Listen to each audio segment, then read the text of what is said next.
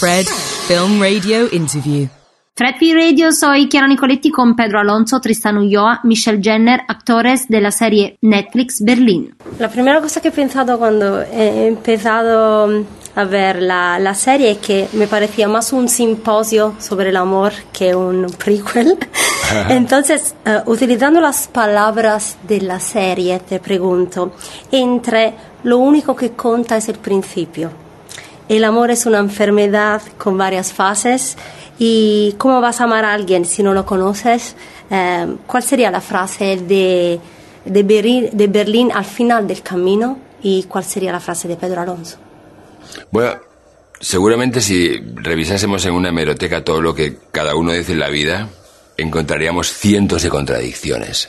En este caso, con Berlín, hay que tener muy presente que es un personaje que miente más que habla. que puede decir A, salir por una puerta y decir B. Y es, pero si has dicho A, y no, es C. O sea, tiene una capacidad inaudita para articular la vida como le da la gana. Y todo eso lo hace, bueno, primero porque es un impresentable, eh, indecente y manipulador, pero lo hace porque él lo que quiere es picar y picar y picar para que salga el oro, para que salga algo genuino, auténtico, pero de una forma irracional. De tal forma que yo sí que creo que el amor es como, como la, la joya en la que él eh, podría integrar su aspiración más, más, más alta. Eso que dice, no sé por qué, pero me mueve de una forma absoluta, ¿no? Hay, hay, hay, una vocación en él por el momento único y bello y, que genera peligro o dificultad.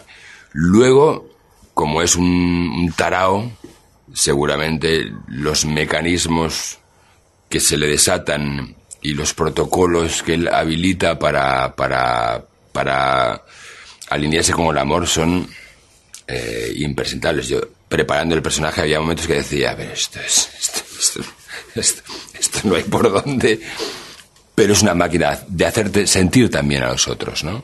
En, mi caso, ese, ese amor por la efervescencia de la vida sí que está en mí, pero yo cada vez trabajo más hacia la salud, hacia la salud de la energía, ¿no? Y, y, no solo la mía, sino la de mi entorno, ¿no? Eh, o sea que no podría conseguir o, intentar conseguir algo si la manera eh, deshonra lo que lo que esté en mi intento o por lo menos esa es mi vocación. A veces no, nos haces preguntas existenciales como si pudiera hablar con eh, ti mismo cuando era más joven qué le dirías entonces te, te imaginas cosa, cosa, qué le dirías a a Berlín que has encontrado a ese, en ese prequel? ¿Qué te has imaginado? Oh, a Berlín. Es que el otro día me lo preguntaron con respecto a mí mismo. Mm. Pero a Berlín. wow, esta es buena. ¿Qué le diría al Berlín más joven? Sí, claro. Lo que pasa es que se nos acaba la serie. Porque Berlín es, es un personaje que tiene una sombra del tamaño de un piano. Del tamaño de un piano. Una sombra así de grande. Le diría, coge ese piano y quémalo. Y él me diría, no. Última cosa, ¿cómo te habías imaginado el pasado de Berlín y cómo hundiste ese pensamiento con lo que decidió Alex Pina y los otros creadores? así en, esa, ese prequel? Bueno, yo, yo, a esas alturas le tengo una confianza muy grande a Alex Pina cuando en algunos momentos he, dicho, wow, tenemos que hacer esto, eh, casi siempre me, ha pasado con algunas personas con las que me he entendido muy bien. Cuando dices, esto es imposible, lo vamos a hacer, ahí aparecen cosas alucinantes. Hace falta confianza también para eso. Alguien que a veces ve más allá de lo que tú podías haber previsto. Y a estas alturas, si Alex me dice, tírate por ese barranco, probablemente me tire. Si me lo dice con cariño, seguro. Y me, ha vuelto a demostrar, o, o, sí siento mucha calma con lo, con lo que hemos hecho, porque es una evolución, es otra serie, es otra clave, es otro tono, es otro estilo. Estamos haciendo comedia romántica, un género que estaba muerto y enterrado y ahora estamos haciendo comedia romántica en París. Y el ADN del personaje sigue vivo. Y yo siento que ha vuelto a aparecer la magia y tiene que parecer fácil y es una filigrana de Houdini estilística eh, que ha renovado mis estímulos con el personaje y, yo soy todo lo egoísta que puedo con eso, ¿no? Encontrar algo que, que haga que tengas que quitar todo el fuego y volver a poner cosas nuevas, ¿no? Entonces estoy muy agradecido. Espero que la gente, que la gente también se desconecte de lo que le hizo amar a la serie y cabalgue con nosotros hacia nuevos horizontes. Gracias. Gracias mille. Tengo que decir que la cosa que pensé es que ese spin-off me parece más un simposio sobre el amor que, que um, sobre ladrones y tal. Entonces uh, os pregunto con las palabras de la, de la serie, ¿cuál sería la frase de vuestros personajes sobre el amor eh, entre esas? Lo único que cuenta es el principio. El amor es una enfermedad con varias fases ¿O cómo vas a amar a alguien si no la conoces? Bueno, de esas tres yo creo que la de Keila sería más la última. Es que no sé, o sea, es que, Keila no sabe del amor, le, le, viene grande. Nunca se ha enamorado, nunca lo ha experimentado y le la arrolla de repente. La saca de su zona de confort y de su control. Eh, la última que has dicho es de Damián. ¿Cómo vas a, amar a alguien si no la conoces? Eh, pero sí es verdad que eh, esa frase se le vuelve en contra también.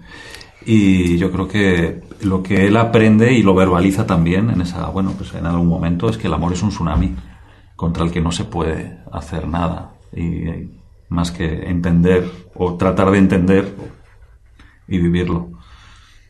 Uh, no se ve de vuestros personajes, no se ve mucho del, del pasado. Eh, sois mm. entre los de que no sabemos mucho, eh, pero habéis intentado imaginar lo que los llevó a, donde están ahora.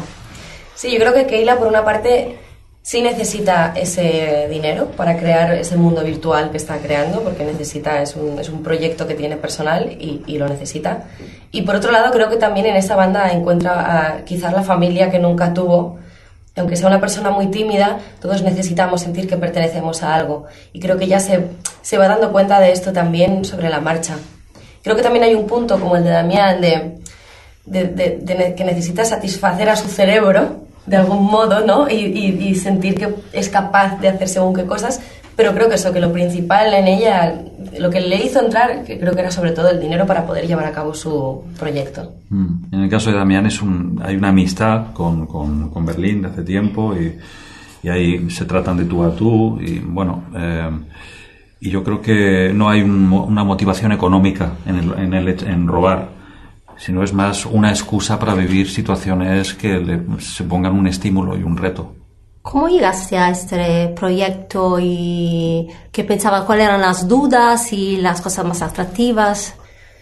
Bueno, dudas, dudas pocas, porque yo había trabajado ya con, con Alex Esther hace muchos años en otra serie y, y había sobre todo certezas de, de, saber que estás volviendo a trabajar con gente que son los mejores en esto y que vas a tener eh, un, equipo a tu alrededor que son profesionales maravillosos y que, y que se dejan la piel por hacer un producto de muchísima calidad. O sea que un honor trabajar así. Mm, igualmente, yo sabía, eh, sabía o había oído cómo se trabaja en la casa por compañeros. Yo no, no los conocía a los creadores, a Alex y Esther y me, hicieron una prueba y yo agradecí hacer esa prueba porque en esa prueba descubrí una, bueno, una forma de trabajar y unos guiones muy elaborados, unos diálogos muy elaborados. Nada se deja al azar.